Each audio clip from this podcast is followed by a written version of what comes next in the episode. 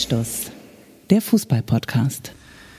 Ich habe noch nie eine große Rede gehalten, ich habe immer nur gesagt, was mir gerade eingefallen ist. Dieses Zitat stammt von Franz Beckenbauer und das ist auch die einzige Gemeinsamkeit, die er mit meinem genialen Podcast-Partner Fabian Wittke hat. Hallo und grüß dich. Jetzt kommst du gleich so. Dazu müssen wir natürlich sagen, wir haben jetzt nicht über den Einstieg gesprochen, beziehungsweise über den Vibe oder über den Mut, aber es ist natürlich klar, dass wir dieses Thema auch thematisieren möchten. Jetzt fängst du gleich so an. Ich sag mal, ja, diese Folge wird bestimmt auch ein bisschen äh, den Anschein der Erinnerung haben, wird wahrscheinlich auch nochmal so ein bisschen moody werden, aber sie soll natürlich auch fröhlich sein, genauso wie ihr das von uns kennt. Ich sage auch nochmal, ich glaube, man darf es noch sagen, wenn man die allererste Folge im neuen Jahr hat, ein fröhliches, gesundes und auch glückliches, erfolgreiches Jahr 2024. Nicht nur an dich, lieber Michael, sondern natürlich auch an alle da draußen an ihren Transistorradios und Rundfunkgeräten.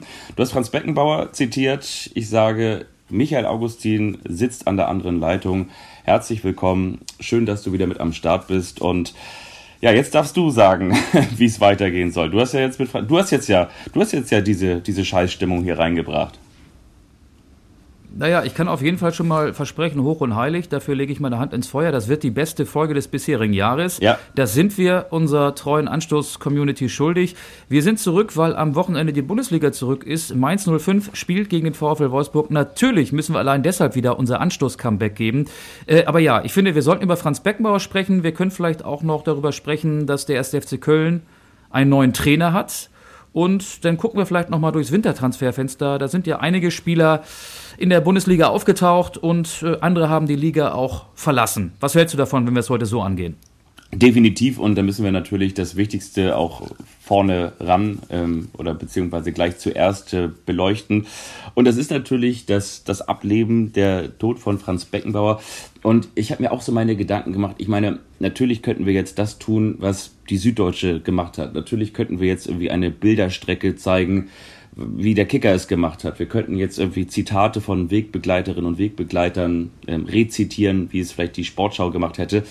Aber irgendwie ist das wahrscheinlich auch nicht so richtig unsere Art und Weise. Und deswegen habe ich mir überlegt, ähm, ja, welche Verbindung hast du zu Franz Beckenbauer gehabt im Sinne von, wie bist du ihm beruflich mal begegnet oder wie hast du ihn, ähm, welche Rangordnung oder an welchem Platz deiner persönlichen Hitliste hat Franz Beckenbauer inne? Ist er über Uwe Seeler zum Beispiel? Ist er unter Uwe Seeler zum Beispiel? Wie hast du, ähm, welche Bedeutung schenkst du Franz Beckenbauer im Zusammenhang mit dem Fußball? Also so eine Rangliste würde ich da nicht erstellen. Ich habe ja weder Uwe Seeler noch Franz Beckenbauer spielen sehen, aber man sieht natürlich jetzt in diesen Nachrufen und vor allen Dingen auch in dieser tollen ARD-Doku, die ja auch ähm, zu Lebzeiten Franz Beckenbauers entstanden ist, aber trotzdem schon so ein bisschen wie so ein äh, Nachruf klang. Vor allen Dingen sein Bruder Walter Beckenbauer hat ja so in seinem Schlussstatement äh, schon auch durchblicken lassen, dass es äh, Franz Beckenbauer nicht gut ging und äh, ja, er klang schon fast so, als würde sein Bruder gar nicht mehr leben. Also auch da da sieht man ja diesen leichten, diesen eleganten Spieler. Und es gab tatsächlich zwei persönliche Begegnungen, an die habe ich logischerweise dann auch ähm, gedacht, als am Montag, heute ist Mittwoch, als vorgestern so gegen 17.10 Uhr, 17.15 Uhr die Meldung die Runde machte, Franz Beckmauer sei am Sonntag im Alter von 78 Jahren gestorben.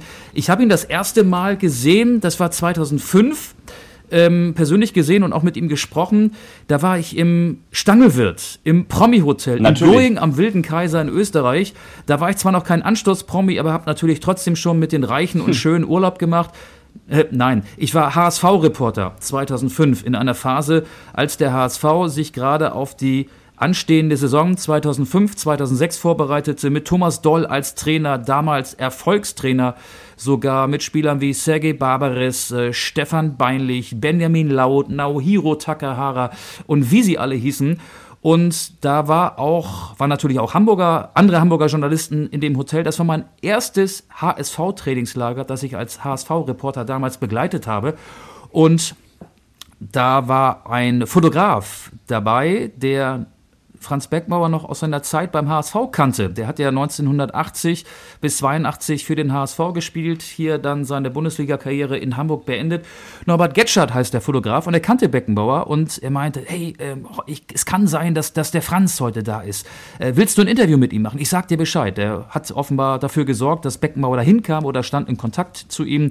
Beckenbauer wohnte damals offenbar schon in Kitzbühel und dann war er irgendwann da und dann habe ich tatsächlich von äh, Norbert Getschert, der wahrscheinlich jetzt an dieser Stelle einschaltet und äh, zuhört, deswegen kann ich nochmal sagen, danke ja. Norbert, ähm, den Hinweis Klar. bekommen, Beckenbauer ist da und dann habe ich ihn interviewt und habe mit ihm über äh, die ja, Saisonperspektive des HSV gesprochen und es war sehr angenehm. Also ich war nicht der Einzige, der ihn interviewt hat, aber er hat äh, da nicht nur ein Interview gemacht, sondern mehrere Interviews.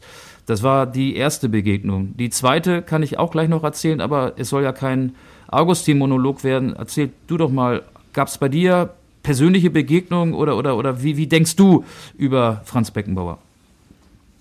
Also persönliche Begegnung gab es tatsächlich nicht. Ähm, dazu muss ich sagen, ähm, es ist ja auch immer so eine, so eine Melange in den sozialen Medien. Ne? Man hat ja dann immer so relativ schnell das Gefühl, dass man der Einzige ist, der jetzt äh, keine Begegnung mit Franz Beckenbauer hat. Ich weiß natürlich, dass das auch so, so ein bisschen wie bei so einem Tortendiagramm nach Wahlen, dass so, so und so viel Prozent Huldigung mit dabei ist, so und so viel Prozent Respekt vor der Karriere oder vielleicht auch vor dem Menschen oder vor dem, was er geschaffen hat. Aber ich würde sagen, mindestens 35 Prozent äh, aus diesem Tortendiagramm, wenn man so ein Bild in den sozialen Medien postet, eines Menschen, der jetzt gerade verstorben ist und aber trotzdem eine hohe Berühmtheit hatte, bedeutet auch, ach cool, damit kann ich jetzt noch ein paar Klicks einsammeln. Von daher bin ich diesbezüglich immer so ein bisschen zwiegespalten. Ich weiß auch, ähm, dass man natürlich auch mit, mit, mit Menschen irgendwie vielleicht mal Fotos postet, um zu zeigen, wie der Job aussieht. Ich finde, wenn jetzt jemand gestorben ist, ähm, dann so ein bisschen im Nachgang noch so zu tun, als hätte man so den ganz dicken Draht gehabt, finde ich irgendwie so ein bisschen schwierig. Ähm, trotzdem finde ich, kann man natürlich auch schildern, genauso wie du das gemacht hast, wenn man jetzt irgendwie persönliche Begegnungen hatte. Hatte ich nicht.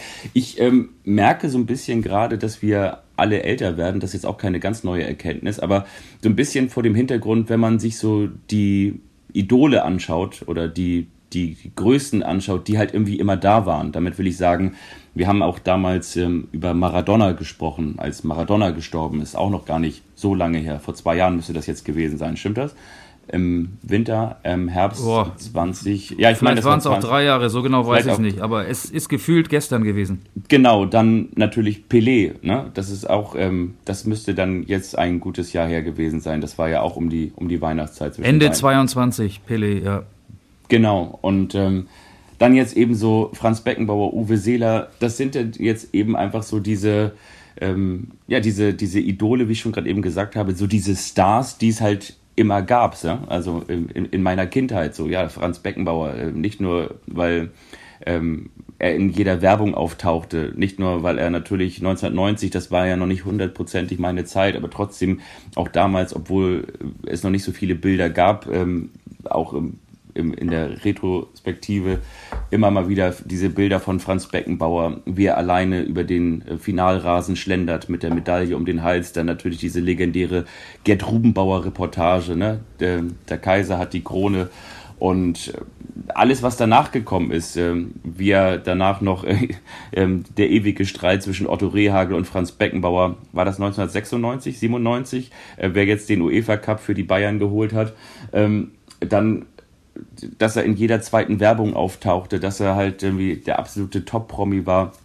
Natürlich auch diese ganzen, ähm, ich sag mal jetzt auf jeden Fall auch positiven Geschichten um die WM 2006, ähm, natürlich auch im Nachhinein verbunden mit den negativen Geschichten. Also klar, also äh, Franz Beckenbauer und natürlich irgendwie auch immer ganz viel Olli Dietrich, muss ich sagen. Und das meine ich jetzt auch gar nicht despektierlich, weil der hat ihn natürlich bei RTL Samstagnacht auch schon nachgemacht. Und dann gab es ja auch noch diesen Persiflage-Film in der ARD. Ähm, also von daher, ja, Franz Beckenbauer natürlich irgendwie absolut ähm, riesengroß. dass er ist, merkst du ja auch alleine schon anhand dieses Echos, was du jetzt auch schon gerade irgendwie hast anklingen lassen, ähm, und wie lange es eben auch noch nachhalt und auf welcher Höhe. Das ist ja schon fast äh, vergleichbar mit einer Art Staatstrauer. Ähm, ja, definitiv. Ein, eine absolute große Persönlichkeit mit ähm, unfassbar viel Licht. Wenn man so ein Stadion zeichnen würde, würde man wahrscheinlich sagen, also so dreieinhalb Flutlichtmasten sind auf jeden Fall auch an auch ein bisschen Schatten ist bei ihm ja auch dabei gewesen. Ja, und diese, diesen Staatsakt, den wird es ja wahrscheinlich in ähnlicher Form geben. Am 19. Januar soll ja in der Allianz Arena eine Gedenkfeier stattfinden. Ja. Und die Allianz Arena leuchtet ja seit gestern, ich glaube, immer ab Nachmittag 16.30 Uhr bis dann äh, irgendwie kurz vor Mitternacht das Licht ausgeschaltet wird, mit einer Aufschrift Danke, Franz. Und ähm, es gibt ja auch Ideen von Ottmar Hitzfeld, die Allianz Arena in Franz-Beckenbauer Stadion umzubenennen. Berti Fuchs hat gesagt, der DFB-Pokal sollte künftig Franz-Beckenbauer-Pokal heißen. Das sind dann so Vorschläge, die schnell gemacht werden und natürlich die Entscheidungsträger auch ein bisschen unter Druck setzen. Ich möchte noch äh, kurz vor meiner zweiten Begegnung mit ihm ähm, berichten. Aber eine, eine, eine Sache nur ganz kurz, ähm, aber da habe ich ein ja. Copyright drauf und zwar hatte ich überlegt, ähm, es gibt ja in Hamburg so Brötchen, ähm, die so süßlich sind mit ganz viel Zimt und so. Da hatte ich die Idee, dass man die vielleicht in Zukunft Franzbrötchen nennt. Was hältst du davon? Das ist eine innovative Idee. Damit solltest du auf jeden Fall mal an die Bäckerinnung, heißt das Bäckerinnung oder Bäckereiinnen, Innung herantreten. Super Idee. Also meine Unterstützung hättest du zu 100 Prozent. Das ist die, die, das ist nicht die Bäcker, sondern die Bienenstich. Innung. Nein, okay, weiter. Du wolltest was ganz anderes sagen. Erzähl mal. Genau, weil ähm, man hört ja auch ganz oft, dass er zu allen Menschen gleich gewesen ist. Das ja. sagen ja Spieler, die unter ihm gespielt haben, die mit ihm gespielt haben. Das hört man jetzt aus allen Ecken. Und ähm, ich habe auch so so, so eine ähnliche Begegnung gehabt. Ich habe ihn das zweite Mal gesehen, 2013 in Ismaning, München-Ismaning. Da sind ja die, die großen privaten Sportsender Sky und Sport 1. Ich war tatsächlich mal vor, ja, mittlerweile zehn Jahren wahrscheinlich, ähm, eingeladen bei Sport 1 ähm, zu einer Sendung, die es gar nicht mehr gibt. Jörg von Torra hat die moderiert am Sonntagabend. Das war so ein Doppelpass nur abends nach den Sonntagsspielen, die es damals gab. Und ich bin da ähm, nach einem Sonntagsspiel, das in Hamburg stattfand, HSV Hoffenheim, weiß ich noch, dann hin hingeflogen und ähm, hatte Jan Henkel an, an Bord quasi, den ich nicht kannte, aber wir warteten beide vor dem Volksparkstadion auf ein Taxi, der Sky-Moderator, und dann bin ich mit dem zum Flughafen gefahren. Im Flugzeug traf ich dann Ernst Otto Rieckhoff, damals Aufsichtsrat beim HSV. Es ging thematisch um die bevorstehende Ausgliederung der HSV-Profi-Abteilung. Also Rieckhoff war Studiogast, Karl-Heinz Riedle, der, den traf ich dann erst in München, war auch Studiogast. Auf jeden Fall wurden wir dann, als wir in München ankamen, Ernst Otto Rieckhoff, der mittlerweile auch schon verstorben ist und ich. Wir wurden von einem Fahrer abgeholt, von einem äh, Sport-1-Fahrer, sind dann, ich weiß gar nicht mehr, die paar Minuten vom Flughafen nach Ismaning zum Sendezentrum gefahren worden und Sport 1 befindet sich tatsächlich auf demselben Gelände wie Sky. Und dann nahm uns Jörg von Torra in Empfang, also vor dem Eingang bei Sport 1, weil wir uns beide da nicht auskannten, weil wir beide noch nicht äh, da gewesen sind. Und dann kam gleichzeitig aus der Dunkelheit Franz Beckenbauer, der über so einen Parkplatz lief und der kannte logischerweise Jörg von Torra, blieb kurz stehen, die beiden begrüßten sich, ähm, Ernst Otto Rieckhoff stellte sich vor, ich stellte mich vor und er stellte sich auch vor, hat dann diesen Satz gesagt, ich bin der Franz und da habe ich gedacht, ey, es ist ja krass, also erstmal, wow, das, das ist ja krass, dass Franz Beckenbauer hier über den Hof läuft, der war damals noch äh, Sky-Experte, wie es jetzt Erik Meyer ist oder, oder Lothar Matthäus und äh, umso erstaunlicher, dass der sich vorstellte, weil wenn sich ein Mensch auf diesem Planeten nicht vorstellen muss, dann ist es Franz Beckenbauer, dann haben wir irgendwie noch so ein bisschen geplaudert und hat er irgendwie erzählt, ähm, dass die Sendung okay war, also seine Sendung, er hat uns auch eine schöne Sendung gewünscht und dass er jetzt nur nach Kitzbühel fährt, äh, dass er jetzt nach Hause fährt. So, ähm, die ganze Szenerie hat vielleicht eine Minute gedauert, wenn überhaupt, ich weiß es nicht mehr, aber ich fand das irgendwie sehr erfrischend und ich weiß auch noch, wie Ernst Otto Rieckhoff und ich dann äh, gemeinsam mit Von Torra die paar Meter äh, ins, ins Studio gingen, beziehungsweise da in die, die, diesen Garderobenbereich, wo man dann ja fertig gemacht wird, in die, in die Maske geht und ähm, quasi so ein bisschen äh, ja, hübsch gemacht wird für die anstehende Sendung.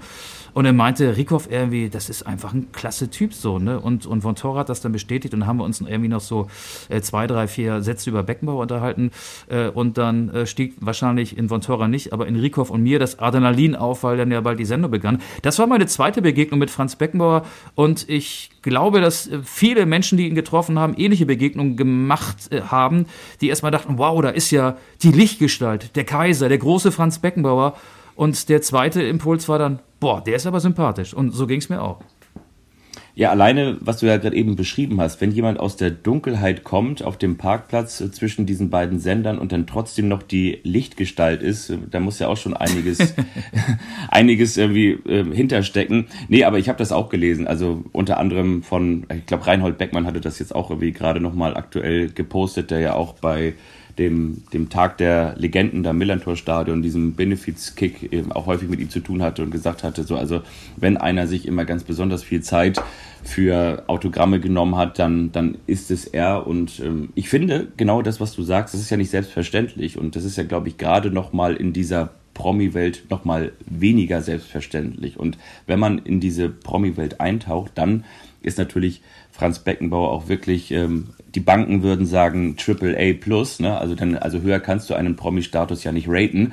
Und entsprechend ist es leider Gottes etwas Besonderes, aber wir haben ja auch schon häufig drüber gesprochen, gerade auch in diesem Fußballkosmos, und damit meine ich jetzt nicht den Fußballkosmos New York, sondern ich meine jetzt den, den Fußballkosmos, da ist es halt einfach nicht selbstverständlich. Manchmal haben wir schon irgendwelche Spieler, sei es jetzt irgendwie von RB Leipzig, äh, St. Pauli oder auch Holstein Kiel, die einen einfach nur so mürrisch überhaupt grüßen oder gar nichts mit einem anzufangen wissen. Und wenn man sie fragt nach einem Interview, dann kommt irgendwie selten nah und wie geht's dir auch.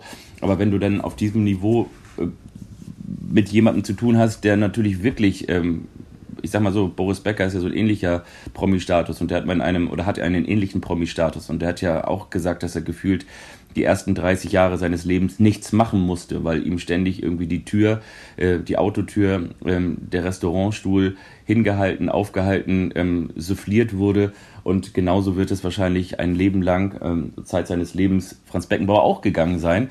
Und entsprechend muss man das schon, glaube ich, nochmal ganz besonders hervorheben. Das, was ich gerade eben eingangs gesagt habe, da würde mich deine Meinung auch nochmal zu interessieren. Das ist ja wirklich so ein kleines Social-Media-Phänomen, dass dann jeder nochmal so so ein Bild rausholt. Findest du das das kann man machen oder denkst du, ähm, das ist auch schon so ein bisschen irgendwie Clickbaiting, wie man so schön sagt? Ja, ich habe da immer so ein zwiegespaltenes Gefühl. Es ist immer die Frage, wer es macht. Also wenn das Andi Brehme, Lothar Matthäus, äh, ja. Rudi Völler, Pierre Barski so die WM-Helden von 1990 machen, ist das völlig in Ordnung. Ähm, und wenn das aber so Journalisten machen, die ja vielleicht dann auch dadurch zeigen wollen, dass sie auch mal mit dem großen Franz Beckenbauer zu tun hatten und dass er sie wahrscheinlich auch kannte äh, oder, oder zumindest wiedererkennen würde, wenn man sich irgendwo begegnen würde. Da habe ich so ein bisschen Bauchschmerzen. Also meins ist das nicht, ganz ehrlich gesagt. Ja, ich weiß, was du meinst. Also ich will mich da auch selber gar nicht ganz genau äh, von frei machen. Also ich habe irgendwie auch schon mal ein Bild mit äh, Udo Lindenberg oder so gepostet. Da steckt natürlich dann auch so ein bisschen Fan-Dasein mit dahinter.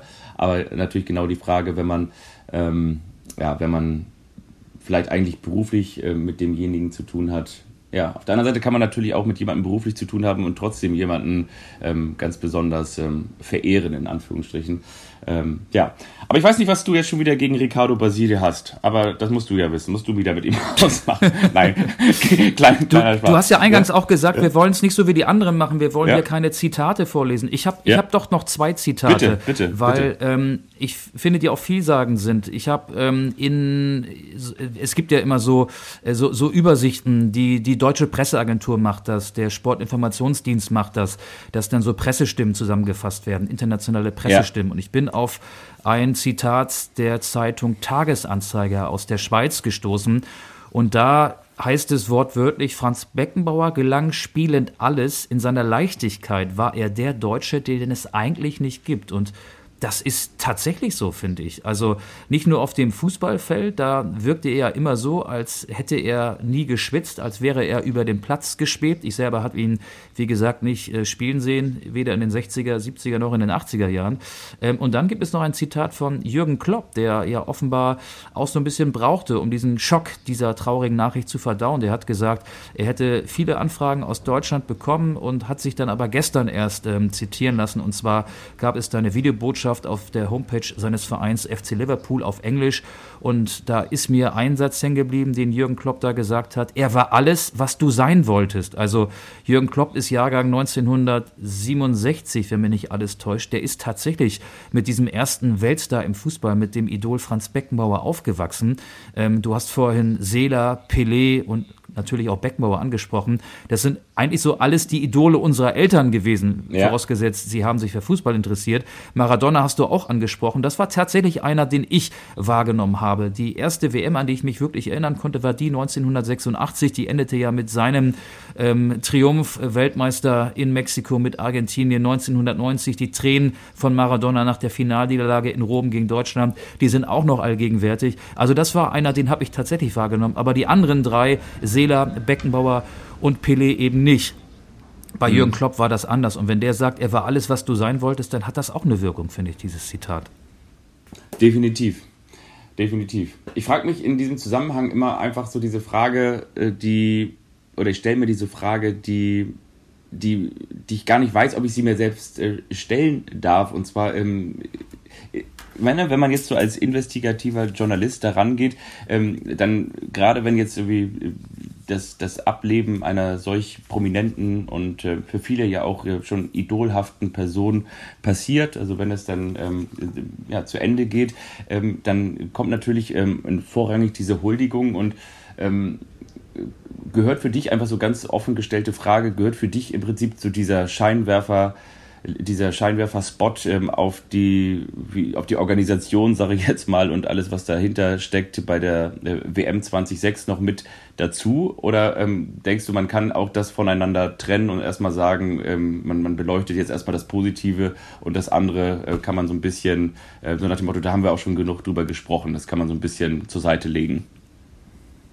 Ich finde, es gehört dazu, wenn man so eine Dokumentation macht, wie es der ja. AD ja ähm, auf fantastische Weise gelungen ist. Zwei Kollegen vom Bayerischen Rundfunk haben einen 90-minütigen Film gemacht. Der ist unter anderem äh, wie ja durch ein Wunder von der Programmplanung für Montag terminiert worden, also im linearen Fernsehen. Vorher war er schon in der Mediathek verfügbar. Keiner wusste, dass am Montag dann ähm, ja die Mitteilung über den Tod von Franz Beckenbauer öffentlich werden würde.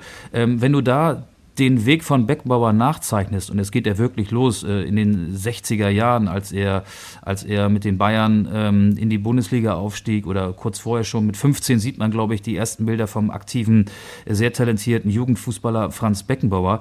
Ähm, wenn du so einen Film machst, dann gehört natürlich auch dieses Kapitel dazu. Das ist ja ähm, übrigens auch nicht bewiesen. Also ich will mich jetzt hier nicht zum Anwalt von Franz Beckenbauer ja, ja aufspielen, aber die Spiegelrecherchen, ähm, ja, die, die, die, die sind, die, die, die, sind logischerweise ähm, so gewesen, dass dann auch äh, Ermittlungsbehörden äh, sich des Falls angenommen haben, aber es, er ist nie verurteilt worden und ähm, es basiert vieles auf Indizien. Aber um deine Frage nochmal klar und deutlich zu beantworten, in so einen Film gehört das rein.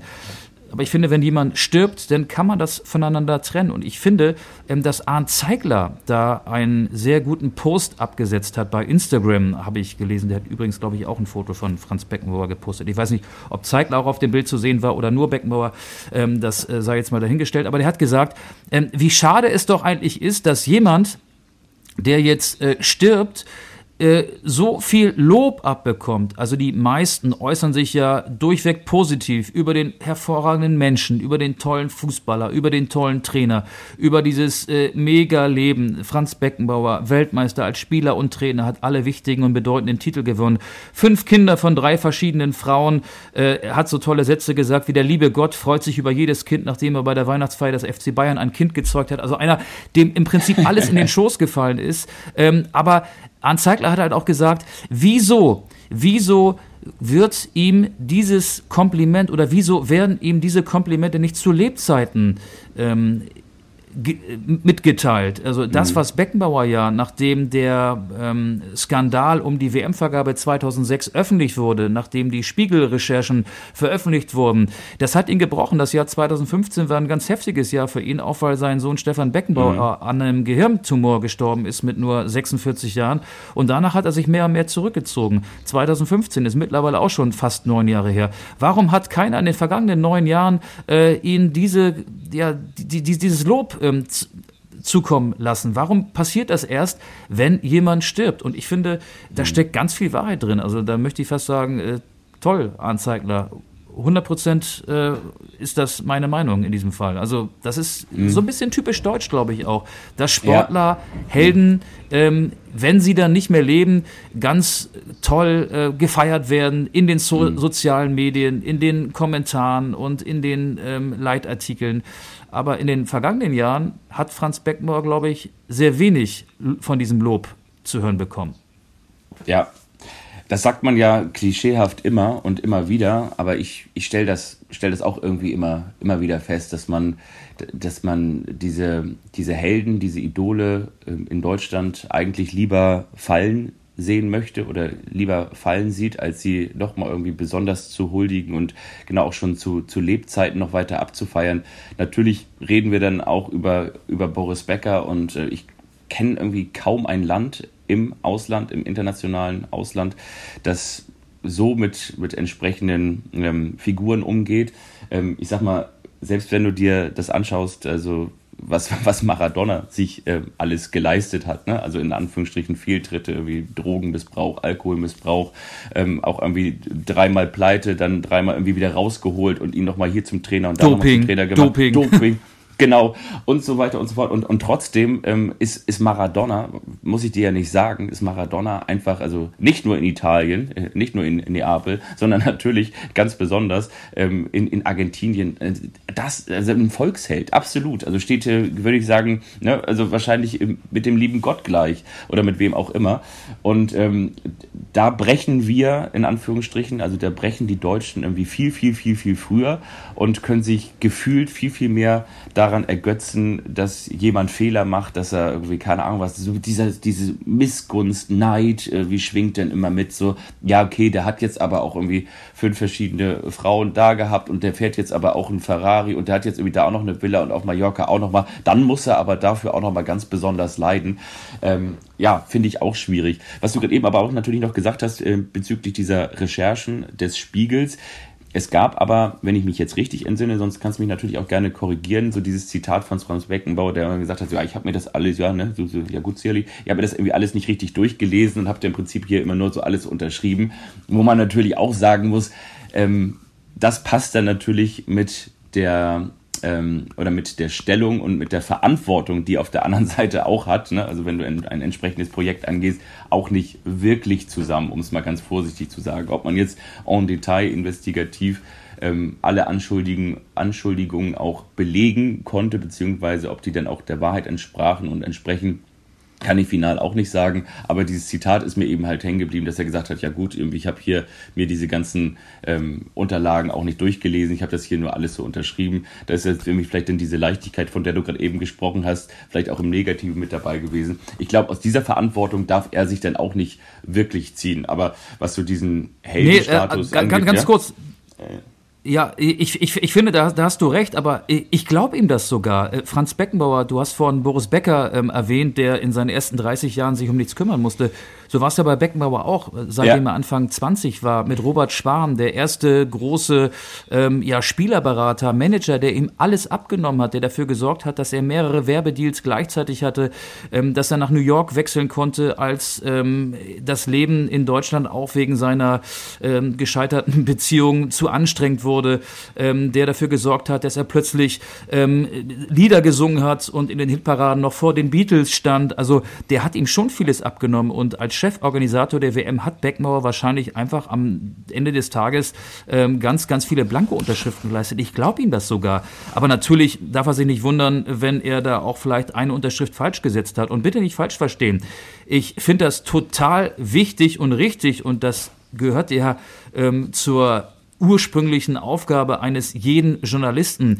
Wenn es Hinweise gibt, wenn sich Recherchen verdichten, da muss man dranbleiben, da muss man sie vertiefen, da muss man sie veröffentlichen, egal ähm, ob man an einem deutschen Denkmal kratzt ja. und egal ob man an einem Fußballturnier kratzt, das äh, durch die tolle, erfrischende, tolerante, offene Art, die Deutschland 2006 an den Tag gelegt hat, dafür gesorgt hat, dass Deutschland im Prinzip zum zweiten Mal Wiedervereinigung gefeiert hat und sich in der Welt von einem ganz anderen, von einer ganz anderen Seite präsentiert hat. Trotzdem ist natürlich diese Recherchen intensiviert werden und wenn sie wasserdicht sind, auch veröffentlicht werden werden. Also das möchte ich an dieser Stelle auch sagen. Aber ich möchte auch erwähnen, ich glaube Franz Beckenbauer das sogar. Und mir tut er leid, dass er ähm, so sehr dafür in die Enge getrieben worden ist und sich am Ende natürlich auch aufgrund seiner gesundheitlichen Probleme immer mehr zurückgezogen hat. Und ähm, ja, man hört ja von vielen Wegbegleitern, er hat äh, 2015 ein heftiges Jahr gehabt. Also im Prinzip alles, was ihm vorher Gutes passiert ist mhm. im Leben, ist 2015 als Boomerang negativ zurückgekommen. Der Tod seines Sohnes Stefan und dann eben ähm, ja diese, die, dieser, dieser Druck und ähm, auch äh, wahrscheinlich ganz viele Beleidigungen und auch eine Berichterstattung, die ja ihn sehr getroffen hat. Ja, ja, definitiv. Also ja, ähm, ich, ich denke auch, dass, dass er das sicherlich so äh, nonchalant oder mal eben so, ja, ich, ich, ich unterschreibe das jetzt einfach mal und äh, bin ich mir auch sicher, dass das äh, so passiert ist, irgendwie so genau, ähm, setze ich mich nicht wirklich mit auseinander. Dennoch ähm, wissen wir natürlich auch beide, geht das natürlich nicht. Ne? Also das ist, wie gesagt, das, das gehört dann, finde ich, auch zu einer ähm, staatsmännisch ähnlichen Person dazu, dass du eben nicht nur sagst, du hast ja irgendwie diese Leichtigkeit und dieses, ja, ich äh, halt, lass mir mal den Rücken frei halten, wenn es weitreichende Entscheidungen sind. Und die hat er ja in dem Sinne auch getroffen, das äh, lasse ich dann bei einem, äh, der wahrscheinlich auch damals dann schon ähm, ja, ähm, über 60 war, äh, über 60-Jährigen, ähm, ähm, nicht so richtig zu als Entschuldigung. Aber ich kann es mir trotzdem auch so vorstellen. Und äh, ja, deswegen ähm, es ist aber noch lange nicht so, das, was wir vorher gesagt haben, dass ähm, ich auch damit fremde, wie, wie Deutschland mit so großen Persönlichkeiten ähm, umgeht. Und auch das ist nur ein Gefühl. Michael Schumacher gehört da natürlich sicherlich aus Sportsicht auch dazu, dass man so Gefühle fühlt. Jan ne? Ulrich, Jan, Jan Ulrich, Ulrich, wobei ja. das natürlich ein ganz anderes Thema ist. Ne? Der hat sich jetzt ja, ähm, ja, kurz vor seinem 50. Geburtstag auch, weil es da ja diese äh, Doku bei Amazon Prime gab, dann äh, erstmals dazu durchgerungen, das zuzugeben, was alle schon seit Jahren, seit Jahrzehnten geahnt haben. Aber ja. den Fall will ich jetzt gar nicht vergleichen. Nein, nein, aber äh, in dem Zusammenhang, ich wollte nur bei, sagen, bei, bei, bei Michael Schumacher hatte man zumindest auch häufiger eher so dieses Gefühl, ähm, dieses voyeuristische, wie geht's ihm denn jetzt eigentlich so? An, anstatt dass man einfach ja, ne? jedes Jahr Ende des ja. Jahres. Also jetzt hat sich ja. ja. dieser schreckliche Schuhunfall Ende Dezember, ich glaube es war der 29. zum zehnten Mal gejährt. Da gibt's ja auch eine mehrteilige ähm, ARD-Doku Being Michael Schumacher. Die Bild ja. versucht dann jedes Mal irgendwelche ja halbgaren Geschichten zu veröffentlichen, weil irgendjemand gesagt hat, dass er jetzt äh, ich, ich übertreibe jetzt mal den kleinen Finger bewegt hat oder so. Ähm, dass das, ja, es ist gut, finde ich, äh, an solchen Jahrestagen an Menschen, denen es äh, wahrscheinlich schlecht geht, zu erinnern. Ähm, es ist aber viel, äh, oder es wäre viel wichtiger, deren Privatsphäre und die Wünsche der Familie zu respektieren. Ja. Äh, da wird oftmals aus Nichtigkeiten, und damit meine ich jetzt eher die Boulevardberichterstattung, gar nicht die Doku, die auch sehr sehenswert ist, ähm, aus Nichtigkeiten wird eine Story gemacht, weil es gerade wieder diesen Jahrestag gibt. Genau, ja, sehe ich genauso. Übrigens, ähm, für alle, die sich auch für Radsport interessieren, ich habe ein sehr interessantes Interview. Viele kennen ja dieses Interviewformat Hotel Matze und da war Jan Ulrich zu Gast. Ich glaube, die haben über zwei Stunden ähm, gesprochen und äh, das ist echt ein, ein wahnsinnig äh, hintergründiges äh, Interview vor dem Hintergrund, dass äh, Jan Ulrich auch unfassbar viel erzählt und unter anderem erzählt er, dass er teilweise am Tag bis zu, Achtung, halte ich fest, 700 Zigaretten geraucht hat. Und zwar hat er sich so acht, neun Zigaretten geschnappt und die mit so einem Gummiband vereint, also die mit so einem Gummiband von außen am Filter umwickelt, sodass du acht, neun Zigaretten gleichzeitig haben kannst. Und er hat gesagt, er hat sie nicht geraucht, indem er an der Zigarette gezogen hat, eingeatmet hat und wieder ausgeatmet hat, sondern er hat sie im Prinzip wie bei so einer Shisha, die einfach so reingesogen, weil äh, er halt irgendwie so addicted, also so, so süchtig war. Und ähm, nicht nur solche ähm, spannenden Details, sondern eben auch noch andere ähm, hat er da preisgegeben. Also echt ein, ein spannendes Interview. Aber jetzt kommen wir auch schon langsam ab vom Thema, habe ich das Gefühl. Wir sind im Hotel Anstoß. Ich lüfte mal kurz durch, damit der Qualm sich hier aus unserem Studio verabschiedet. Ja, Franz Beckenbauer, die Lichtgestalt des deutschen Fußballs, wird natürlich in den kommenden Tagen und Wochen auch noch ähm, Thema sein, weil es Schweigeminuten geben wird am kommenden Bundesligaspieltag weil die Mannschaften dazu angehalten sind, mit Trauerflor aufzulaufen und weil es eben diese Gedenkfeier am 19. Mai geben wird. Ähm, aber ich, ich, ich sage das, um jetzt so leicht in Richtung ja. 17. Spieltag einzubiegen. Ja. Fußball Bundesliga. Ich finde, es war eine sehr ruhige Winterpause, es ist gar nicht so viel passiert. Ähm, wenn Franz Beckbauer jetzt nicht gestorben wäre, hätte man die Folge wahrscheinlich irgendwie so genannt, dass man den ersten FC Köln in die Titelzeile bekommt. Wenn für Steffen Baumgart beim FC Schulz ist, wäre so ein Vorschlag. Möchtest du mit mir über den Trainerwechsel von Steffen Baumgart zu Timo Schulz beim FC sprechen? Ja, lass uns das gerne machen. Das hattest du ja auch vorgeschlagen. Ich meine, ähm, dein alter Kult-Trainer Timo Schulz ist wieder da. Ich war ein bisschen überrascht. Meine Erklärung ist eher die, ohne dass ich jetzt äh, ganz viele Details kenne, außer die, die sonst auch so bekannt ist. Ich glaube, das ist so ein bisschen ähm, das Kostensparmodell gewesen beim ersten FC Köln. Wenn man sich jetzt so die vergangene äh, Station ähm, Timo Schulz Apostroph anschaut, dann ist es jetzt auch nicht äh, nur von Erfolg geprägt gewesen da beim FC Basel. Und ich kann mir vorstellen, dass der erste FC Köln so ein bisschen geguckt hat, okay, Steffen Baumgart, das lief hinten raus nicht mehr so, wie man sich das erhofft hatte. Ähm, Hashtag äh, Fenster auf, Hashtag neuer Wind rein. Aber dass man sich jetzt für Timo Schulz entschieden hat, ähm, konnte ich jetzt auf den ersten Blick erstmal nicht nachvollziehen. Und ich bin mir auch nicht zu 100 Prozent sicher, ähm, ob das gut ausgehen wird oder ob der erste FC Köln dann am 29. Spieltag dann äh, doch nochmal irgendwie so einen Trainerwechsel vollziehen wird, um auf so eine Interimslösung, Feuerwehrmannlösung ähm, umzusteigen. Ich habe so ein bisschen eher so diese Vibes, die ich natürlich äh, rein faktisch gar nicht belegen kann, aber irgendwie kam für mich äh, Timo Schulz jetzt doch sehr, sehr überraschend. Wie war das für dich? Kam für mich auch überraschend, ähm, aber ich bleibe dabei, dass er ein guter Trainer ist. Er wäre vor zwei Jahren fast mit dem FC St. Pauli in die Bundesliga aufgestiegen, die Rückrunde und vielleicht auch die ja, Unklarheit, wie es mit seinen Co-Trainern weitergeht, wie es mit acht, neun Spielern weitergeht, deren Verträge ausgelaufen sind. Dieses gesamte Binnenklima hat sicherlich auch dafür gesorgt, dass es am Ende anders kam. Ähm, Basel war schwierig für ihn, weil im Prinzip die ganze Mannschaft ausgetauscht worden ist, permanente Unruhe in dem Verein war. Er hat sich nicht für die Conference League qualifiziert, ist gegen irgendein Team aus Kasachstan, dessen Namen ich vergessen habe, ausgeschieden, hat, glaube ich, von seinen sieben Spielen in der Super League nur eins gewonnen. Ähm, ja, und der FC Basel ist ein großer Verein, den kann man ruhig so mit Bayern München oder Borussia Dortmund vergleichen in der Schweiz und ähm, das hat da nicht funktioniert. Aber ähm, ich kann die Kölner schon verstehen. Ich frage mich, ob die Mannschaft gut genug ist. Ähm, Kölle Alav heißt es ja so schön, gerade jetzt in den letzten Wochen, bevor der Karneval beginnt. Eigentlich wäre Kölle Alarm das richtige Stichwort, hm. denn der FC hat den zweitschlechtesten Angriff der Top 5 Ligen Europas, habe ich neulich irgendwo gelesen. Ähm, ich kann es nicht belegen, aber ich setze das einfach mal als richtig und als faktisch richtig voraus. Zehn Saisontore nach 16 Spieltagen, da kann man, glaube ich, erkennen, wo der Schuh drückt beim FC. Immerhin haben die Kölner im einzigen Testspiel der Wintervorbereitung vier Tore geschossen gegen Rot-Weiß Essen aus der dritten Liga, aber auch vier kassiert. Also 4 zu 4. Der FC trifft vorne wieder und hat jetzt aber auch ein Abwehrproblem.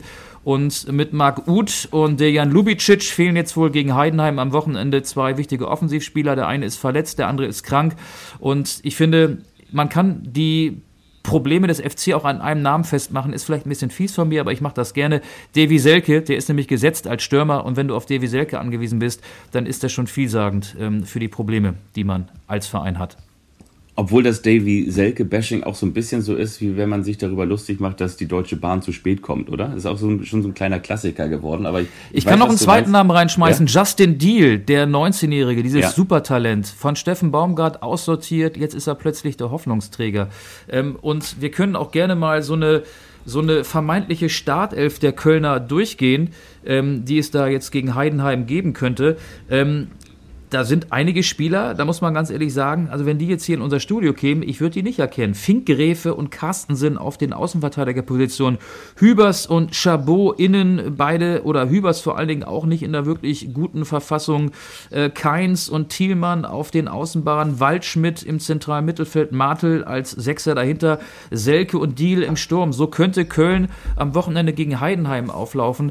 Ja, ist das die Mannschaft, mit der du locker den Klassenhalt schaffst? Ich weiß es nicht. Ähm, Tatsache ist natürlich auch, die Kölner können diese Mannschaft nicht verstärken weil eine Transfersperre ähm, auferlegt wurde mhm. von der FIFA und vom Internationalen Sportgerichtshof Kass bestätigt. Für diese und auch für die nächste Wechselperiode geht ja darum, dass die Kölner ähm, einen, im, im Januar vor zwei Jahren was, glaube ich, einen slowenischen Spieler, also einen Jugendlichen, ein, ein slowenisches Fußballtalent zum Vertragsbruch angestiftet haben sollen.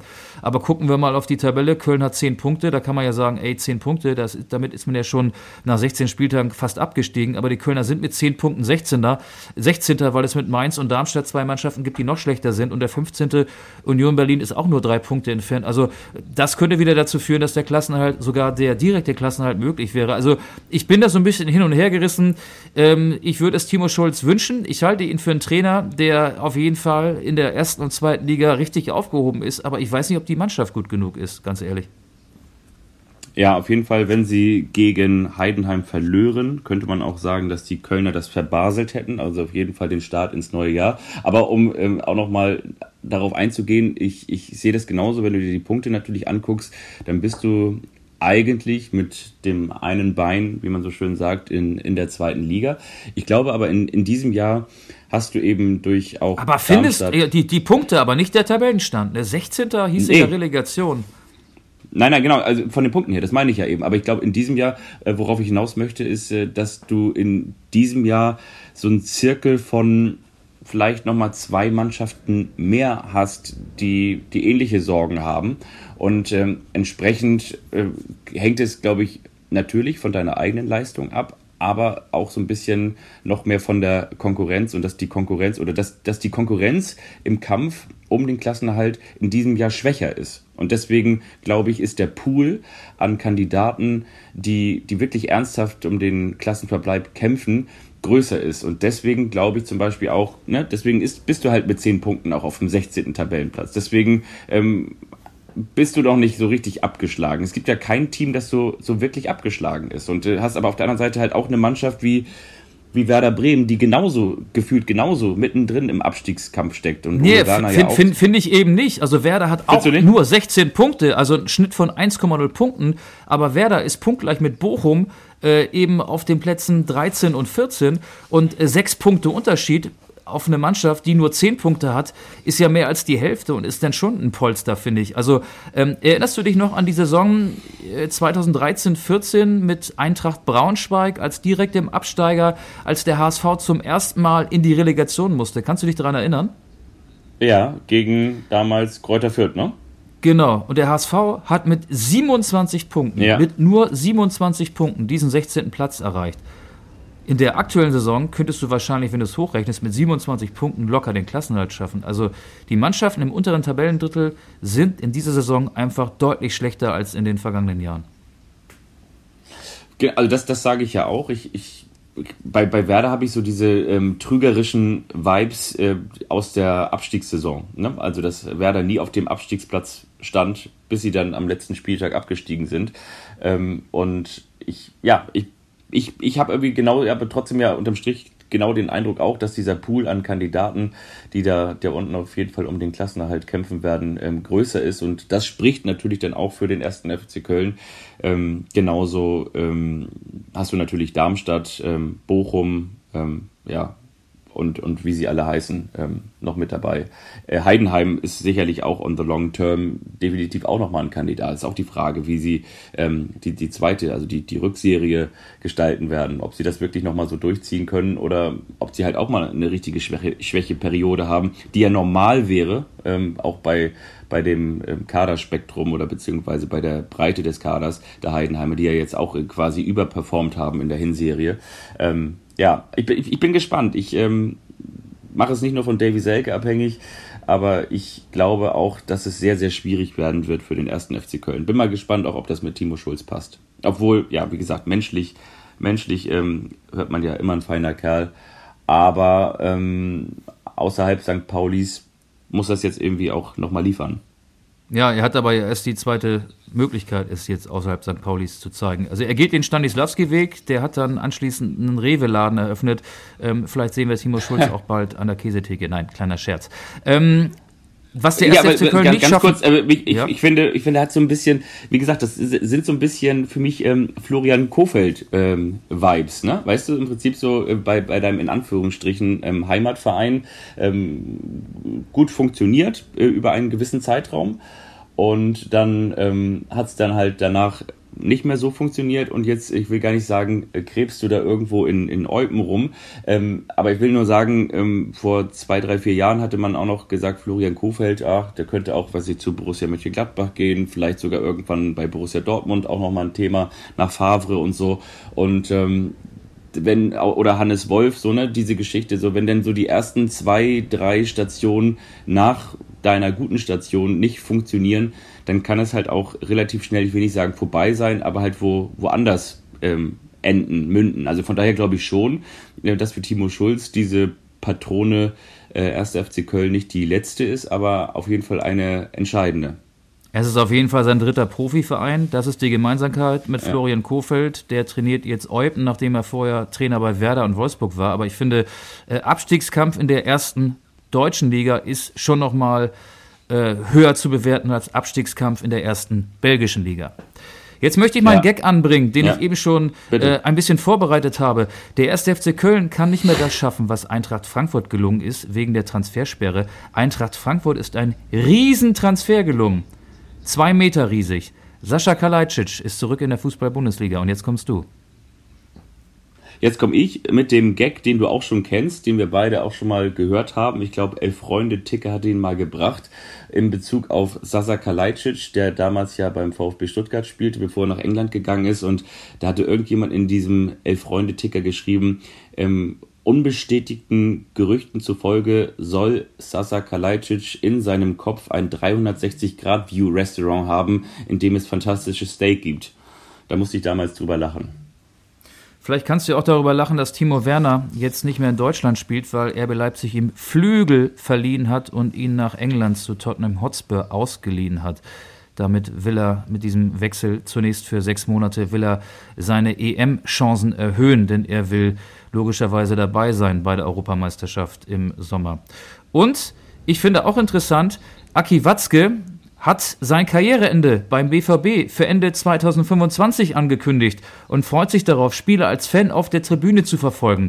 Wie kannst du dir oder wie stellst du dir Aki Watzke als Fan vor? Wie verfolgt der wohl ein Fußballspiel? Wie, wie stellst du ihn vor, wenn es vielleicht mal nicht so gut läuft? Also erst einmal muss man natürlich sagen, in der im, im Sprech von Aki Watzke hängt er natürlich seine Arbeitsschuhe mit Stahlkappe an den Nagel, weil wir wissen ja, er ist ja gleichzeitig der Unternehmer von Watztex, ne? das ist ja so Berufskleidung. Also diese Stahlkappenschuhe hängt er an den Nagel. Ja, und ansonsten, ähm, ja, wie man sich so vorstellt. Ne? Also Jeanskutte, wo hinten irgendwie so, so ein Schalke-Logo durchgestrichen drauf ist. Äh, weißt du, wie so die Zeit totschlagen. Es gibt doch auch Gelsenkirchener. Also sowas liest man doch irgendwie ganz gerne dann auf Kutten, ohne dass ich jetzt irgendwie hinter solchen Aussagen stehe. Nein, aber, äh, aber sowas liest man ja, machen wir uns nichts vor. Also wie gesagt, ich stehe da nicht hinter. Ähm, ich habe sowas tatsächlich mal gelesen. Ähm, äh, auf so einer Kaiserslautern-Kutte. Deswegen, das habe ich immer noch im Kopf, das hat sich bei mir so äh, eingebrannt. Ja, und ansonsten äh, mit so einem Sechserträger, was trinkt man nochmal? Bre nee, Brinkhoff ist Bremen. Was trinken, wie heißt, wie heißt nochmal das nee, Bier nee, nee, nee, nee, nee, äh, äh, Brinkhoff ist Bremen, nee, Brinkhoff ist Bochum, ne? Becks ist Bremen. Äh, man trinkt dort DAP, Dortmunder Aktienbräu. Ja, stimmt. Ja, nee, genau. Äh, nee, Bremen ist aber auch, also Bremen ist natürlich auch Becks, aber im Stadion gibt es, oh, jetzt hauen mich die Werder-Fans links und rechts. Hakebeck. Ähm, ja, genau, genau. genau Aber Hakebeck gehört auch zur Becks Brauerei. Ah, okay, Hakebecks, wie der Name ja auch schon sagt. Nee, aber genau, bei, bei Watzke, so stelle ich mir das vor. Genau, dann geht er dahin, äh, steht da in dieser langen Schlange ähm, und äh, jubelt dann, ähm, weiß nicht, entweder noch Jaden Sancho zu oder halt nicht. Das wird sich ja auch herausstellen. In jedem Fall, ähm, wie heißt er? Matzen, ne? Ja, Matzen ähm, sagt mir jetzt auch nicht so viel vom FC Chelsea, ne? Ja. Aber, aber ja. ich finde, ähm, 2025, Ende 25 ist ja fast noch zwei Jahre hin. Also Watzke hat auf jeden Fall noch ausreichend Zeit, um möglichst viele Meisterspieler von 2011 und 2012 beim BVB unterzubringen. Sven Bender und Nuri Sahin sind ja jetzt Co-Trainer von Edin Terzic. Äh, welche Funktion könntest du dir für Kevin Großkreuz vorstellen? ja, ich meine, wie gesagt, vielleicht will Nobby Dickel ja auch irgendwann mal aufhören als Stadionsprecher, dann könnte man eventuell äh, ihn auch da unterbringen. Aber wo du jetzt gerade Bender und Shahin ansprichst. Oder als Capo, doch, ja, mal ganz im Ernst, als, ja, als offiziellen ja. BVB-Capo, der den 25.000 auf der Südtribüne sagt, was sie zu singen haben. Ja, würde definitiv auch passen. Ähm, ja, definitiv. Aber nochmal ganz kurz auf Schein und Bänder äh, zu sprechen äh, kommen. Das war jetzt im Prinzip dann auch nochmal quasi die Variante, es mit Terzic weiterzumachen, oder? Dass man sagt, okay, ähm, wir bringen neuen Wind rein, aber behalten Terzic. Ähm, aber so, so ein bisschen gefühlt war das fünf vor Trainerwechsel, oder? Also ich finde, ich ja, finde also ein also Co-Trainerwechsel auf jeden Fall, weil Armin Reutersan ja. ja. nach eigenem Wunsch oder auf eigenem Wunsch ausgeschieden ist. Ein Shahin und ein Bender ersetzen einen Reutersan. Nuri Shahin war ja vorher äh, schon Cheftrainer in der ersten türkischen Liga. Also es wird so dargestellt, als hätte Edin Terzic genau die beiden als seine Co-Trainer haben wollen. Aber man kann es natürlich auch anders interpretieren. Wenn es nicht läuft in der Rückrunde, dann schmeißt er halt Terzic raus und dann macht Shahin halt den Job weiter als Cheftrainer. Ja, ja, was äh, genau dir wahrscheinlich auch gleichzeitig äh, nicht unbedingt nur ähm, Sicherheit mit ins Boot setzt. Ne? Oder, oder beziehungsweise wirst ja nicht nur Rückendeckung durch so einen, ähm, durch ein, so, so eine Rochade oder wie auch immer so eine Verpflichtung oder Umstrukturierung auch nicht nur erfahren. Ja, es ist auf jeden Fall, normalerweise ist das ja nur eine Randnotiz, wenn jetzt irgendwie ein Co-Trainerposten in der Bundesliga neu besetzt wird, aber das sind jetzt ja eben zwei Spieler, prägende Figuren, äh, Anfang der 10er Jahre, die ähm, die erfolgreichste Zeit in der jüngsten Vergangenheit von Borussia Dortmund mitgestaltet haben. Ähm, und vielleicht will Watzke ja noch weitere BVB-Helden von damals unterbringen. Lukas Piszczek könnte ich mir gut übrigens als WC-Ente vorstellen. und, ja, und, und ein, ein habe ich noch, Jakub ja? Blaschikowski, Spitzname Kuba, als Markenbotschafter. Ich weiß mal nicht, was Markenbotschafter machen. Jeder Verein hat sie. Äh, Jakub Kuba Blaschikowski wäre dann Markenbotschafter für, für Kuba, natürlich, ne? Das stimmt. Oder er leitet die Bibliothek in Dortmund, dann wäre er Kuba Libre. Und wie kriegen wir Marcel Schmelzer noch unter?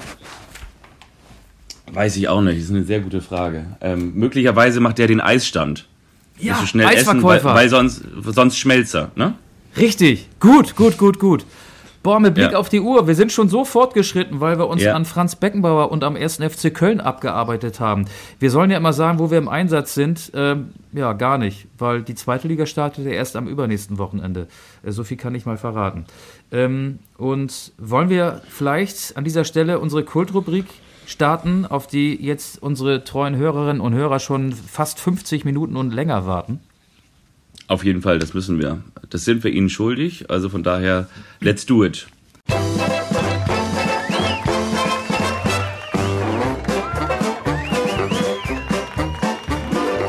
Das ist der eine, der überrascht den anderen. Und wiederum der andere, der weiß nichts davon. Den anderen. Und wiederum der andere, der weiß nichts davon.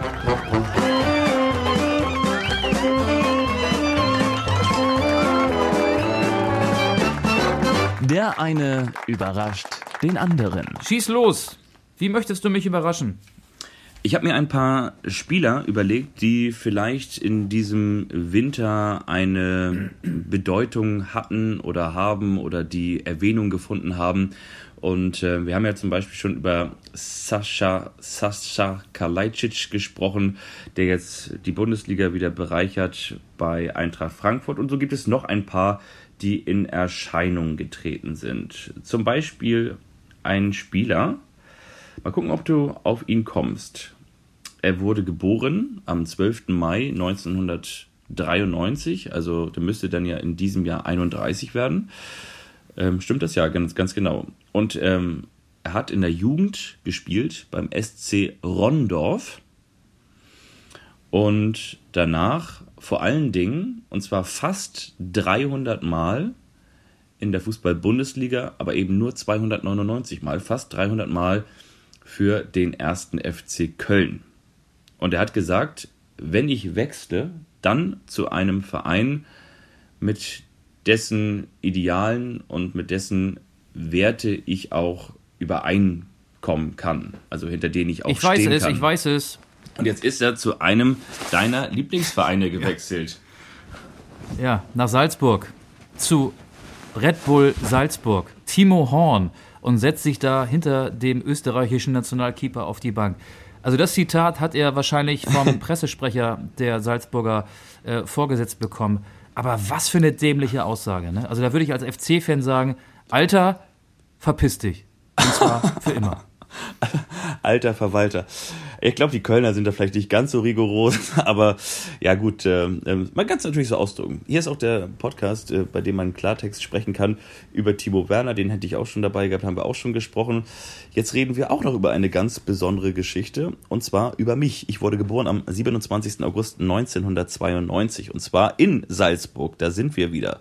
Ich spielte im Herrenbereich unter anderem bei den Red Bull Juniors, beim SV Gröding, beim FC Liefering und beim SV Ried. Dann wieder der FC Red Bull Salzburg und seit 2019 spiele ich für Borussia Mönchengladbach. Ich hatte eine ganz besondere Geschichte und ein kleines zwischenzeitliches Happy End in dieser Winterpause.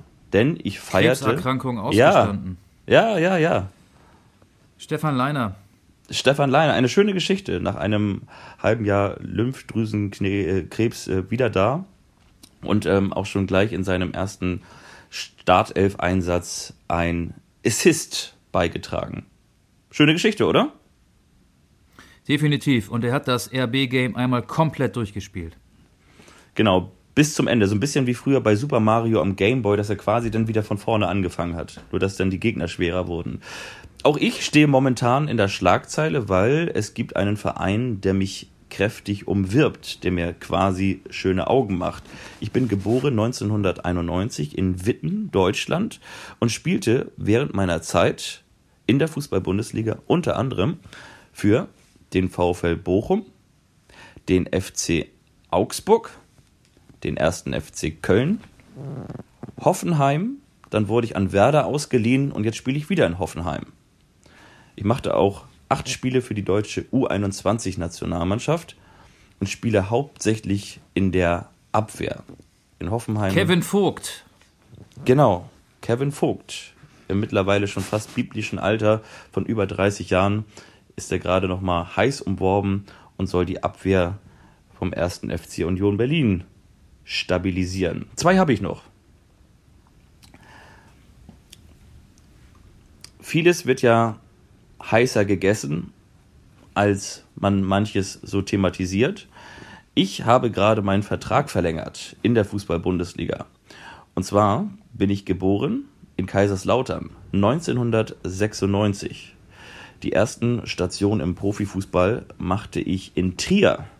Trier gewinnt, dachte ich mir damals, und deswegen ging ich weiter zu meinem in Anführungsstrichen Heimatverein, zum ersten FC Kaiserslautern. Von dort aus nach Freiburg, ehe es mich nach England zog zu Leeds United. Inzwischen spiele ich wieder in der Fußball-Bundesliga und ich habe auch acht A-Länderspiele gemacht. Robin Koch.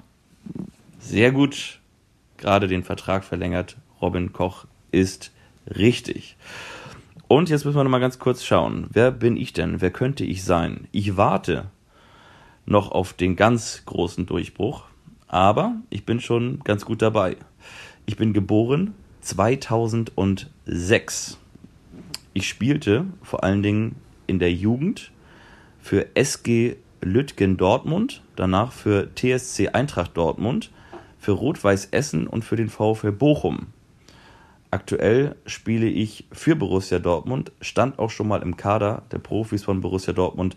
Ah, Allerdings hier, Brunner. Pa Paris oder Paris oder Paris Brunner. Paris Josua Brunner oder wie die Bildzeitung schreibt, wie blöd kann man eigentlich sein? Ist natürlich auch wieder so ein bisschen ähm, Bildzeitung sprecht, da möchte ich mich nicht anschließen. Genau, im Aber Trainingslager. warum, warum blöd? Das musst du mal erklären, das wissen vielleicht nicht alle. Warum hat die Bild ihn als blöd bezeichnet? Vielleicht hat er die Bild auch als blöd bezeichnet. Nein, also er ist ja äh, während der Hinrunde schon einmal wegen aus disziplinarischen Gründen ähm, aus dem Kader gestrichen worden von Borussia Dortmund. Da hieß es irgendwie unprofessionell und so weiter und so fort. Und jetzt ist er ja mit der Mannschaft, ich glaube, die sind in Marbella im Trainingslager, ne? Ähm, mit Borussia Dortmund, mit, mit der Herrentruppe da äh, unterwegs, Herren, mit der Ligamannschaft ist er unterwegs. Und er äh, ist da ja anscheinend wieder erwischt worden, als er, wie hat man so früher so schön gesagt, ausgebüxt ist, nachts, ähm, nachdem er eigentlich schon auf dem ähm, das haben wir auch wieder einen ein Hauch von Geist von Malente-Vibes, ne? Da sind wir wieder bei Franz Beckenbauer. Also er soll nachts während der Zimmerruhe ausgebüxt worden sein, unter anderem von Edin Terzic äh, erwischt worden sein. Und ähm, natürlich ist es, glaube ich, irgendwie A nicht klug, wenn man sich bei etwas erwischen lässt und B auch nicht, wenn man ähm, wahrscheinlich so viele Potenziale hat mit 17 Jahren. Ähm, bester Spieler bei der U17 WM gewählt worden. Insgesamt, glaube ich, 25 Spiele, 20 Tore für die U17 Deutschlands gemacht. Ja, und dann schmeißt du möglicherweise so eine große Chance, den, den Durchbruch zu schaffen, weg, indem du dich ähm, nachts umhertreibst, während du eigentlich auf deinem Zimmer sein solltest. Das ist ihm passiert. Ähm, wie gesagt, ich gehe da mit der Formulierung der Bildzeitung nicht mit. Aber klug ist es wahrscheinlich trotzdem nicht, das, das so zu tun. Aber schön, dass du den Geist von Malente untergebracht hast. Wir sind tatsächlich wieder bei Franz Beckenbauer, denn ich möchte die Folge so abschließen, wie wir sie begonnen haben. Es geht um Zitate, um Sprüche. Ich lese dir einige vor und du sollst mir sagen, hat das der Franz gesagt oder vielleicht doch jemand anderes? Bist du bereit? Ja. Also hat es entweder der Franz gesagt oder Robert Andrich? Habe ich das richtig verstanden? Nee, entweder der Franz oder irgendein anderer, irgendein anderer okay. Promi okay. aus der Fußballbubble. Ja. ja. Zitat Nummer eins. Ich bin immer noch am Überlegen, welche Sportart meine Mannschaft an diesem Abend ausgeübt hat. Fußball war es mit Sicherheit nicht. Ich glaube, das hat Franz Beckenbauer gesagt. Das stimmt. Weiter geht's. Je länger ich darüber nachdenke, desto definitiver stehe ich nicht zur Verfügung. Mm, das würde auch zu ihm passen. Und deswegen sage ich auch ja, auch Franz, ja, ja. Hm? Genau. Die Schweden sind keine Holländer, das hat man ganz genau gesehen. ähm, das würde eher zu Bertie Fuchs passen. Nee, war auch Franz Beckenbauer. Okay, okay. Jetzt wartest du bestimmt darauf, wann kommt denn endlich mal ein Spruch, den nicht Beckenbauer geäußert hat. Vielleicht jetzt, vielleicht aber auch nicht. Ein Denkmal will ich nicht sein. Darauf scheißen ja nur die Tauben. Hat er das nicht auch mal gesagt? Nö. Nee. Toni okay. Polster. Ah, okay, okay, okay. Weiter geht's. Die schönsten Tore sind diejenigen, bei denen der Ball schön flach oben reingeht. Mm. Nee, das hat er nicht gesagt. Stimmt. Es war Mehmet Scholl. Ja. Schaffst du noch ein paar? Ja, bitte. Ich, ich freue mich. Ich erfreue mich daran. Okay, vielleicht können die Hörerinnen und Hörer zu Hause ja mitraten oder unterwegs. Ich weiß ja nicht, wo ihr gerade diese Folge hört. Es gab eine ganze Reihe von Spielen, die hätten nicht im Stadion stattfinden sollen, sondern auf dem Sandplatz nebenan. Äh, ich, ja, ich sage einfach mal ja. Habe ich noch nie gehört, das Zitat, aber ich sag mal, das hat Franz Beckenbauer gesagt. Genau, und zwar zum Niveau der WM 1998 in Frankreich. Ah, okay. Weiter geht's. Das Einzige, was sich in der ersten Hälfte bewegt hat, war der Wind. Das hat er, glaube ich, wirklich gesagt, oder? Richtig. Ja, das kommt mir irgendwie bekannt vor. So ist Fußball. Manchmal gewinnt der Bessere. Würde auch zu ihm passen, aber auch zu sieben Millionen anderen Fußballprofis. Ich sage, das hat er nicht gesagt. Richtig, das war Lukas Podolski und wurde damit ausgezeichnet zum Fußballspruch des Jahres 2006. so, drei habe ich noch. Es gibt nur eine Möglichkeit: Sieg, Unentschieden oder Niederlage. Das hat er gesagt, das weiß ich, ja. Ja, und zwar auf die Frage, wie ist denn Ihre Prognose?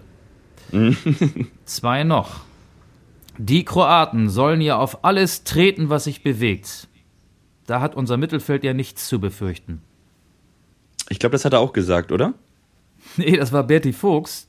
Okay. Vor dem WM-Spiel 1998 gegen Kroatien. Der damalige Bundestrainer Berti Fuchs. Die Kroaten, die Achten, hat er gesagt wahrscheinlich. Ja, ja, ja, klar. So, und jetzt das letzte Zitat. War es Beckenbauer oder war es jemand anderes? Irgendeiner muss ja in dem Land was tun, wenn alle immer nur klagen, dass der Nachwuchs fehlt. Wird natürlich zu ihm passen, aber äh, nee, weiß ich nicht. Sag, sag mal. Ja, das hat er gesagt. Und zwar Ja? zu Okay. der anstehenden Geburt seines fünften Sprösslings. Ja, okay. Auch schon irgendwie selbstironisch. Schon, schon witzig. Ja, total. Also das ist ja diese Leichtigkeit, mit der Ja. er durchs Leben gegangen ist. Und es gibt ja so Menschen, die können ganz viel Quatsch machen, die können sich äh, Fehltritt und Fehler leisten. Denen ist man irgendwie nicht böse. Also wir haben jetzt ja ausführlich in diesem Podcast darüber gesprochen, dass äh, ganz viele Menschen ihm böse gewesen sind wegen der Sommermärchenaffäre. Ähm, aber trotzdem überwiegt für mich der Eindruck, ja, man konnte ihn gar nicht so richtig böse sein, wenn man jetzt mal diese Sommermärchenaffäre ausklammert und außen vor lässt. Heißt denn diese Folge jetzt eigentlich, wenn der Kaiser leise Servus sagt? Ja, das wäre, das wäre eine Möglichkeit. Oder wenn eine Lichtgestalt geht und Franz Ja. bleibt. Ja. Auch gut. Auch gut. Ja, Wir können das ja in, in, in unsere ähm, Marketing-Redaktion schicken, unsere Werbeagentur, die macht das dann ja für uns. Genau, und das Ganze werden wir unterlegen mit äh, Songs. Äh, meine beiden Beiträge, bei einem bin ich auch auf deine Meinung gespannt. Ich möchte auf jeden Fall einen Franz Beckenbauer-Song auf die Playlist packen. Ähm, und du darfst dir aussuchen, welchen ich nehme. Gute Freunde kann niemand trennen oder 1 zu 0 für deine Liebe. Dann würde ich sagen, gute Freunde. Okay, dann nehmen wir die guten Freunde. Und mein zweiter Song hat nichts mit Beckenbauer zu tun, sondern mit dem Winterwetter in Hamburg. Snow Patrol, Chasing Cars. Ja, auch ein sehr schöner Song. Ich würde da noch raufpacken, also bei Gute Freunde habe ich natürlich auch sofort dran gedacht, äh, wäre auch mein äh, Wunsch gewesen. Ich pack noch rauf, passt auch so ein bisschen, die aktuelle, äh, in Anführungsstrichen aktuelle Single der Rolling Stones zusammen mit Lady Gaga, Sweet Sound of Heaven. Und das passt ja irgendwie auch ein bisschen zur aktuellen Folge. Von daher packen wir diesen Song gerne rauf. Und wir machen das gar dann. nicht. Wie haben denn die Rolling Stones und Lady Gaga zusammengefunden? Weiß ich auch nicht. Weil im Nachtclub in New York, weiß ich nicht, aber irgendwie wahrscheinlich so. Und dann würde ich sagen, machen wir es so wie Franz Beckenbauer ähm, zur Prognose bezüglich der Folge in der kommenden Woche. Entweder es gibt eine, es gibt eine mittelmäßige oder es gibt keine. Ja, gut wäre ja, wenn es eine gäbe, weil die Bundesliga ja wieder in den äh, 17. Spieltag startet. Die zweite Liga eine Woche später, das wird dann auch mein erster Einsatz. Mein erster Einsatz ist am 20. Januar, weil ja eine Hörerin immer diesen Wunsch äußert, dass das hier bekannt gegeben werden soll. 20. Januar, FC St. Pauli gegen den ersten FC Kaiserslautern. So, ich wünsche euch noch eine schöne Restwoche. Dir vielleicht auch. Tschüss. Wünsche ich dir auch. Tschüss.